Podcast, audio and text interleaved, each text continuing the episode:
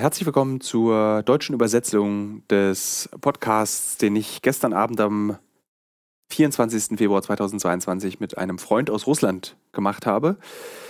Äh, und er erzählt ein bisschen darüber, wie die Stimmung in Russland ist, was die junge Generation über diesen Konflikt denkt und welche Konsequenzen das für die russische Zivilbevölkerung hat, wenn ein Politiker wie Wladimir Putin entscheidet, ein Land zu überfallen, eine Invasion zu starten. Und ich war sehr erstaunt, als ich dieses Gespräch geführt habe. Und ich wollte auch dieses Gespräch führen, weil ich das Gefühl hatte, diese Stimme fehlt in den Medien. Man hört kaum etwas über die russische Bevölkerung, über die Zivil- Bevölkerung und deren Meinung dazu. Natürlich ist mein Gesprächspartner nur ein kleiner Ausschnitt. Er gehört zur Mittelschicht Russlands.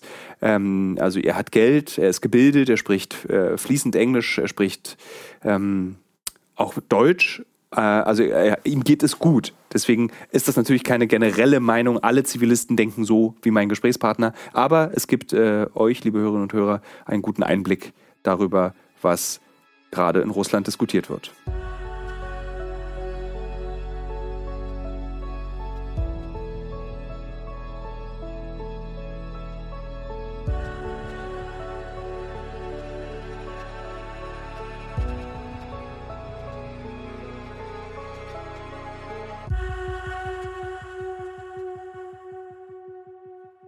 Kennen uns ja beide aus Russland. Wir haben vor längerer Zeit in Russland zusammengearbeitet und ich habe mich gefragt, äh, wenn du dir gerade die westlichen Medien ansiehst, es gibt eigentlich keine russische Meinung. Es ist sehr schwierig, eine russische Meinung zu dieser Krise zu finden, zu diesem Krieg, der gerade stattfindet.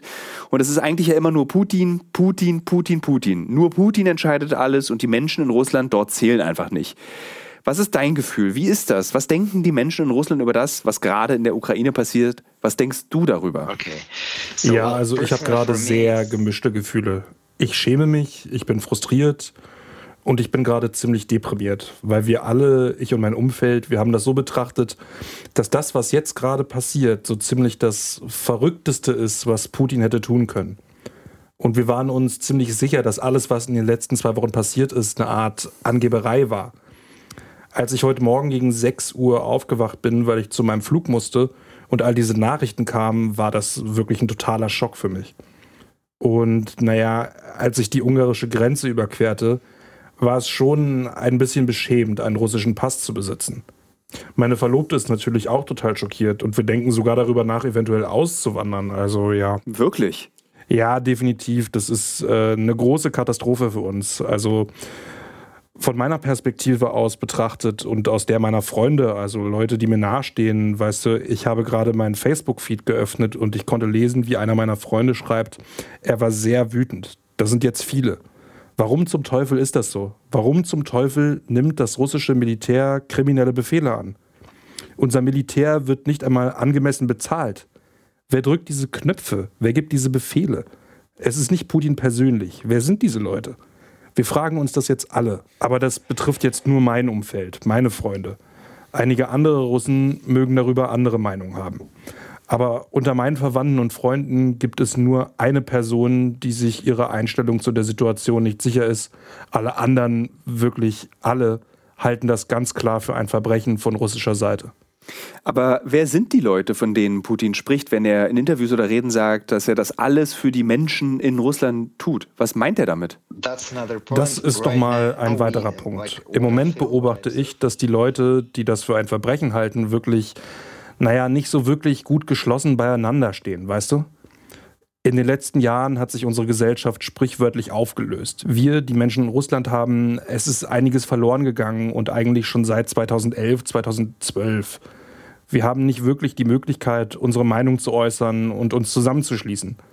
Denn in den letzten Jahren gab es große politische Probleme und Unruhen in Russland und die Leute haben versucht, sich auf den Straßen zusammenzuschließen. Es gab mehrere Kundgebungen. Die Menschen haben sich versammelt und protestiert. Es gab Straßenproteste.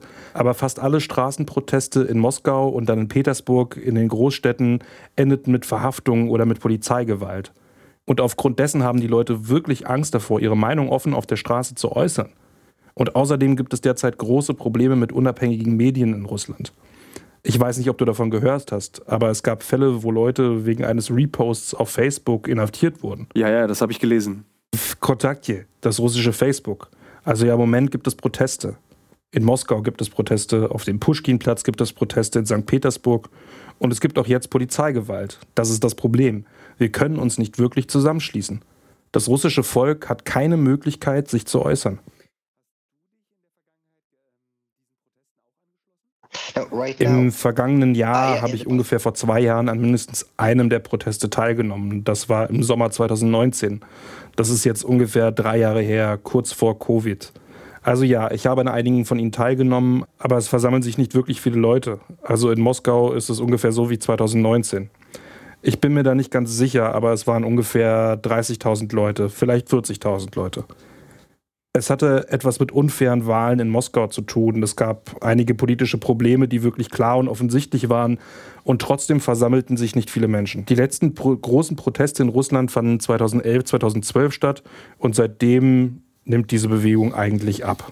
Hm, weißt du, warum Putin seine Macht und auch sein Geld nicht darauf konzentriert, die Probleme im eigenen Land zu lösen? Ich frage mich wirklich, warum er nicht einfach sagt, ich fange erstmal im Land an. Ja, ja ich frage mich das auch. Die Lebensqualität verschlechtert sich und auch das Durchschnittsgehalt nimmt immer weiter ab. Alles geht eigentlich nur noch bergab. Berg, alles geht eigentlich nur noch weiter bergab. Seit 2014 ist es so ziemlich offensichtlich, dass das Pro-Kopf-Einkommen abnimmt. Also ja, das ist schon seltsam. Ich denke, der Grund, warum Putin nicht diese direkte Richtung geht, ist, dass es für ihn ziemlich gut funktioniert russische Leute, Unternehmen nicht wirklich etwas dagegen. Wenn ich mir zum Beispiel TikTok anschaue, gibt es Leute, die mit Russen in den Provinzen Interviews über ihre aktuelle Situation machen. Sie fragen, was denkst du über die aktuelle Situation mit der Wirtschaft, mit den Gehältern, mit den Pro Produktionspreisen? Und sie fangen an, sich zu beschweren. Aber dann stellen sie ihre Fragen zu Putin, ob sie ihn und sein Regime unterstützen. Und damit haben sie kein Problem. Also das ist das Merkwürdigste für mich. Aber ja. Liegt es daran, dass die Menschen, die nicht in den Städten leben, seit Jahrhunderten ihr eigenes Zeug anbauen und einfach daran gewöhnt waren und daran gewöhnt sind, arm zu sein? Für sie ändert sich also nichts, wenn Putin etwas für das Land tut oder eben einen Krieg anzettelt. Ja, darauf habe ich nicht wirklich eine Antwort. Okay. Das ist das Merkwürdige für mich. Nicht einmal in den Provinzen, selbst in Großstädten wie St. Petersburg oder Moskau, findet man immer noch Menschen, die das Gefühl haben, dass mit der russischen Wirtschaft und dem politischen System Russlands etwas nicht stimmt, aber trotzdem haben sie nichts gegen Putin und sein Regime. Treffen dich eigentlich diese Sanktionen persönlich, diese Sanktionen, die jetzt kommen werden? Denn wenn man mit politischen Strategen spricht, sagen die ja immer, Putin sei das egal. Er hatte das, er hat das sowieso geplant. Für mich persönlich, also ich sehe die Preise in den Geschäften und so weiter. Es kommt darauf an, wie genau die Sanktionen aussehen werden. Aber die russischen Aktien gehen dramatisch zurück und das beeinflusst mich, weil ich einige Ersparnisse habe und ich habe einige ähnliche Aktien russischer Unternehmen. Also ja, das wirkt sich schon auf mich aus. Wie ist das, wenn du an die Zukunft denkst? Du hast mir gesagt, als wir angefangen haben zu sprechen, dass du über verschiedene Optionen in Betracht ziehst. Also wie sieht deine Zukunft aus und wie sieht die, also für einen jungen, gut ausgebildeten Mann wie dich, wie alt bist du jetzt eigentlich? 30, 32? 29. Äh, ich bin jetzt gerade 29 und ja, also einige meiner Freunde im gleichen Alter und mit ähnlichem Hintergrund, die machen sich bereits auf den Weg. Zum Beispiel ein guter Freund äh, meiner Verlobten hat gerade ein Angebot in München bekommen und da zieht er jetzt hin. Er hat das jedenfalls vor. Ich glaube, ein anderer Freund von mir zieht nach Berlin. Also das ist natürlich eine Option. Und als meine Verlobte und ich vor etwa einem Monat gesprochen haben, haben wir über mögliche Strategien für uns, für unser Leben mit den Kindern und allem diskutiert. Wir haben einige Optionen, zum Beispiel London oder Norditalien in Betracht gezogen. Wir waren uns vor einem Monat aber noch nicht sicher, ob wir sicher gehen wollen, also für immer, ob wir da wirklich für immer hinziehen möchten. Aber ich möchte zumindest für ein Jahr woanders hingehen, um es auszuprobieren, wie es sich für uns alle anfühlt. Wie gehst du selbst psychologisch damit um, dass die meisten Menschen heute mehr denn je Angst vor Russen haben? Also diese Angst vor dem russischen Volk, dass die brutal sind, die haben keine Kultur, diese ganzen Klischees eben. Und sie natürlich fühlen diese Menschen sich jetzt wahrscheinlich durch das Verhalten von Putin unter, bestätigt. Yeah, uh, well, I can ja. see the ground. Ich verstehe, wo das herkommt. Das ist wirklich eine sehr komplizierte Frage. Ich habe keine klare Antwort dazu. Aber So etwas gibt es gerade jetzt und ich bin mit einer Gruppe meiner Freunde und Kunden in Budapest und wir haben heute natürlich viel über die Situation gesprochen und wir alle teilen die Meinung, dass es gerade jetzt so ist. Es ist eine Schande, Russe zu sein. Es ist echt ein schwieriges Thema mit kollektiver Schuld und unserer Wahrnehmung davon. Ich bin mir nicht sicher, welche Verantwortung wir persönlich haben und was wir fühlen sollen. Das ist wirklich eine schwierige Sache. Aber ich schäme mich jetzt gerade für Russland. Ich schäme mich definitiv.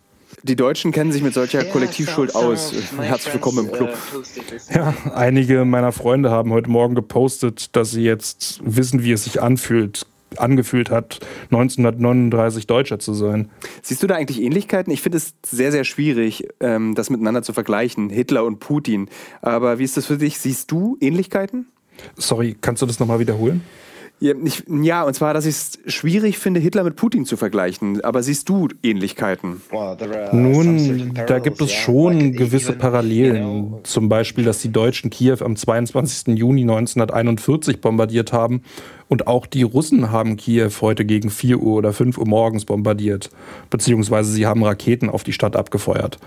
Hier gibt es also einige Parallelen, die einfach ziemlich offensichtlich sind. Und deine Eltern? Ich habe deine Mutter ja auch kennengelernt und ich kann mich an ein wirklich köstliches Abendessen äh, bei ihnen erinnern. Also, aber wie sieht die Elternperspektive auf diesen Konflikt aus?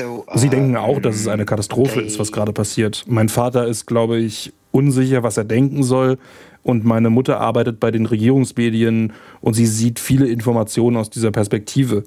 Ich glaube, sie neigt schon dazu, irgendwie den Krieg selbst nicht zu unterstützen, aber sie ist der Ansicht, dass Putins Aktionen dazu dienen, einen Teil der ukrainischen Bevölkerung vor ukrainischen Nazis, Neonazis und so weiter zu schützen. Äh, sie ist also nicht gerade für den Krieg, aber sie sagt, also ich habe dir ja vorher schon gesagt, dass es unter meinen Freunden in meinem Umfeld nur eine Person gibt, die das nicht verurteilt.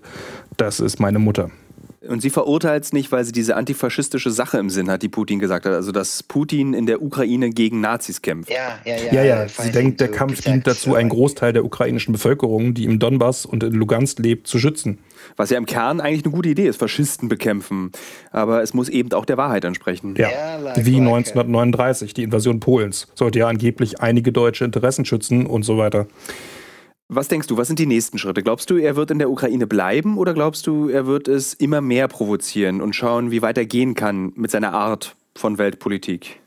Die zweite Sache ist etwas, vor dem ich wirklich Angst habe. Denn wenn es in Richtung weiterer Länder eskaliert, wäre das das Gruseligste, was es je gab. Und ich weiß nicht, was ich davon halten soll, weil ich nicht viele Informationen habe. Aber ich glaube einfach, ich habe einfach nur die Hoffnung, dass es nicht passiert. Wie ist dein persönlicher Blick auf diese ganze Sache? Also zum Beispiel ich. Vor 10, 15 Jahren hat man auf Putin geguckt, habe ich auf Putin geguckt und habe damals über Putin gedacht, na Mensch, das ist ja mal ein richtiger Politiker, der jetzt vielleicht so ein bisschen Ordnung in die ganze komische russische Politik bringt. Ähm, es hat sich zwar immer noch deutlich von der deutschen Politik unterschieden, aber das muss man eben auch akzeptieren, dass unsere Politik eben, die unsere deutsche Demokratie nicht überall exportiert werden kann. Und außerdem wäre das auch ziemlich arrogant, das zu tun. Aber was hat ihn zu dieser Person gemacht, die er jetzt ist? Er ist doch eigentlich ein sehr kluger Mann. Er ist kein Verrückter, er ist kein Erdogan, er ist nicht Trump. Was hat ihn verändert? Wow. Naja, ich glaube, er hat dieses Gefühl und diesen Groll, diese Wut, zumindest in den letzten zwei oder drei Jahren konnte ich das spüren in seinen Reden und in seinen Haltungen. Die andere Sache ist, dass die Ukraine kein echter Staat ist in seinen Augen. Der Fall der UdSSR war für ihn und auch für wirklich viele andere Russen die größte Katastrophe des 20. Jahrhunderts. Und ich glaube, diese Wut ist in den letzten zwei oder drei Jahren eskaliert. Während der Corona-Krise war er die meiste Zeit in seinem Bunker. Vermutlich hat er sich sozusagen in, seinen eigenen, in seiner eigenen Echokammer aufgehalten. Er hat kein Handy, denke ich. Wahrscheinlich, wahrscheinlich hat er kein Handy.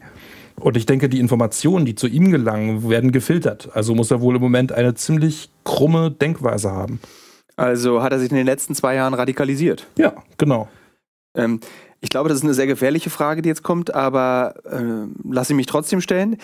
Die Russen sind doch sehr erfahren mit Revolutionen. Ja, ja. ja. Glaubst du, es gibt eine Revolution?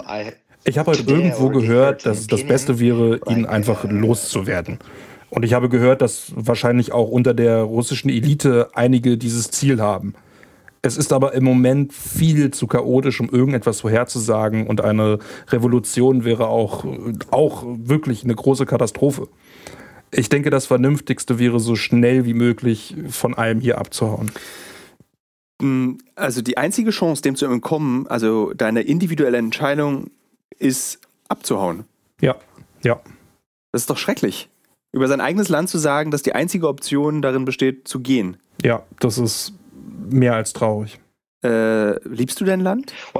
Ach so, was ich gerade sagen wollte. Äh, eine Sache, die ich heute Morgen dachte, dass wir im letzten Jahr oder so versagt haben, in den letzten zehn Jahren oder so, wir sind tatsächlich gescheitert seit der Sache auf die Krim. Bis jetzt. Es gab einige Möglichkeiten, eine Situation zu verbessern, aber wir, also das russische Volk, haben es nicht geschafft. Hm. Hast du eine Erklärung für dieses Versagen? Denn es ist eine Sache, einen verrückten Anführer zu haben oder einen Anführer, der sich komisch verhält, aber es ist eine andere Sache, dass die ganze Gesellschaft versagt. Ja, ich glaube, es gab eine große uh, Degradierung des politischen Willens des russischen Volkes als politisches Subjekt und der Kommunikation zwischen den Menschen, ihr Vertrauen ineinander und das Vertrauen in den Staat. Die Krim war so etwas wie ein billiger Erfolg, ein billiger, kleiner, leichter Sieg. Aber die ganze Situation basiert auf einer großen Lüge und es war wie ein Verrat, was Russland zuvor versprochen hatte. 1990 haben sich die Dinge für die Ukraine geändert. Es wurden Atomwaffen abgeschafft und Russland hat ihnen die Anerkennung äh, der Ukraine und der ganzen Grenzen versprochen. Und 2014 wurde das alles einfach wieder kaputt gemacht. Also ja, das war ein einfacher politischer Sieg für Putin. Aber das war der Beginn der Degradierung des äh, russischen Volkes als politisches Subjekt. Ich habe mir heute auch einen Beitrag dazu eingehört, dass manchmal Imperien eben zusammenbrechen. Und wahrscheinlich ist das eine Fortsetzung dieses großen Prozesses des Zusammenbruchs von Russland als Imperium. Ähm, du bist die erste Person, die mit mir über den Zusammenbruch von Russland spricht. Der Eindruck, den ich habe, wenn ich heute die Nachrichten lese, ist, dass Russland gerade so mächtig wie nie war. Warum sind diese Meinungen so unterschiedlich? Die westliche Sicht auf Russland? Die westliche Perspektive ist doch, dass Russland ein sehr mächtiges und gefährliches Land ist und aus deiner Sicht ist es ein sehr schwaches, destabilisiertes Land und kurz vor dem Zusammenbruch. Uh, Tja, warum denke ich das persönlich? Äh, weil ich sehe, dass wir manchmal ein Maß an Korruption haben, eine Ineffizienz der Prozesse, die hier stattfindet. Es gibt einige Dinge in Russland, die wirklich schön und gut funktionieren, wie die Kommunikation, das Internet, äh, die Dienste sind wirklich, wirklich gut. Aber auf einer ganz grundlegenden Regierungsebene kann man wirklich viel Verfall sehen. Meine, ich nenne sie jetzt mal postsozialistischen Eltern sagen immer, Russland kann eben nur von einem Diktator geführt werden. Würdest du dem zustimmen? Oh, Dazu habe ich keine richtige Meinung. Das ist eine schwierige Frage. Weil das Land zu groß ist. Ja, ja, ich verstehe schon. Ja, das Land ist wirklich zu groß. Es gibt zu viele Ethnien. Klar, man muss dieses sehr komplizierte System irgendwie kontrollieren. Ich kann verstehen, warum es diese Meinung gibt, aber es passt nicht wirklich zu dem, was ich persönlich denke. Okay, also wenn die Invasion in die Ukraine erfolgreich sein wird, und das ist jetzt meine Vermutung, kann die NATO ja eigentlich nicht reagieren. Sie können Sanktionen verhängen, aber das ist eigentlich alles. Und ich frage mich, wie es den Menschen in Russland mit dieser Perspektive in die Zukunft zu schauen geht. Dass wir jetzt ein Land haben, das moralisch zerstört ist. Also die Ukraine. Ich denke, das Land wird moralisch viel schlimmer zerstört sein, als sie physisch dieses Land zerstören werden. Und das ergibt ja eigentlich das große Risiko für einen Guerillakrieg. Ja, Wahrscheinlich. Wahrscheinlich sieht so aus. Wie gehst du mit diesem Zustand der Unsicherheit um? Du sagtest, dass du die Möglichkeit hast zu gehen, weil du einen guten Job hast, du hast Kohle, um zu gehen, aber viele Russen können eben nicht gehen weil sie das nicht haben. Ja, ja, ich weiß es nicht genau, aber es könnte zu einer Art uh, äh, Zusammenbruch kommen und es gibt einige separatistische Bewegungen in Russland, die in den letzten 20 uh, Jahren oder so unten gehalten wurden. Also wahrscheinlich werden diese Bewegungen zunehmen. Vielleicht muss ich mir einfach die Zeit nehmen und erstmal abwarten, wie sich die Prozesse innerhalb Russlands entwickeln. Ich, ich warte einfach erstmal ab. Ähm, nimmst du deine Eltern mit, wenn du gehst? Uh, naja, ich werde versuchen, sie irgendwann nachzuholen, wenn ich irgendwann an einem anderen sicheren Ort bin. Aber weißt du, ich bin mir nicht wirklich sicher, ob sie gehen wollen. Ich bin mir nicht sicher. Es ist eine schwierige Sache für sie, vor allem psychologisch. So geht es vermutlich allen. Ja, ganz bestimmt. Ich habe dich doch vorhin gefragt, ob du dein Land liebst, aber ich habe dir gar keine Möglichkeit gegeben zu antworten, weil ich noch andere Fragen gestellt habe. Deshalb jetzt noch einmal. Ähm, würdest du von dir selbst sagen, dass du Russland liebst? Ja, definitiv. Was liebst du an deinem Land? Uh, Viele Sachen. Ich bin Architekt und Architekturhistoriker, also das kulturelle Erbe, die Städte, die Leute. Wir haben viele Talente hier im Land. Manchmal machen wir auch richtig coole und gute Dinge. Also es gibt viele Aspekte. Vor kurzem hat ein russischer Rapper namens Oxymoron hier etwas Aufmerksamkeit erregt. Hast du von ihm gehört? Nee. nee. Äh, wie auch immer, er ist eine sehr einflussreiche Figur hier in Russland und in der russischen Musik und so weiter. Er hat kürzlich ein Album mit dem Titel Beauty and Ugliness herausgebracht. Und die Sache ist, dass dieser Albumtitel, der sagt viel über die aktuelle Situation aus.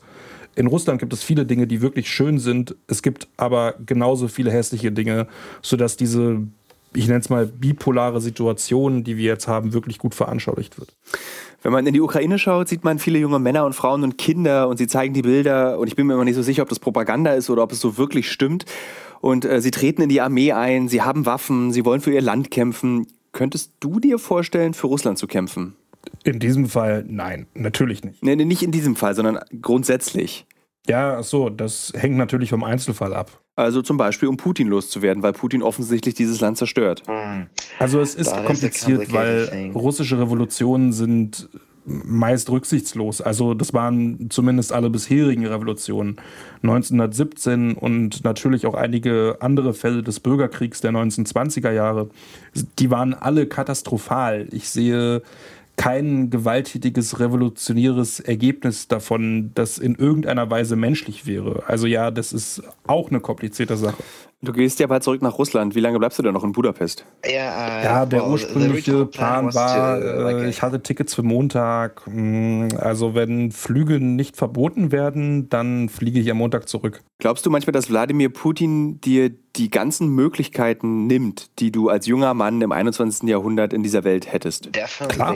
Für mich ist uh, das als junger Mann und für viele anderen Russen zerstört Putin einfach sehr viele Möglichkeiten. Ich danke dir. Danke für das Gespräch. Okay, danke dir auch.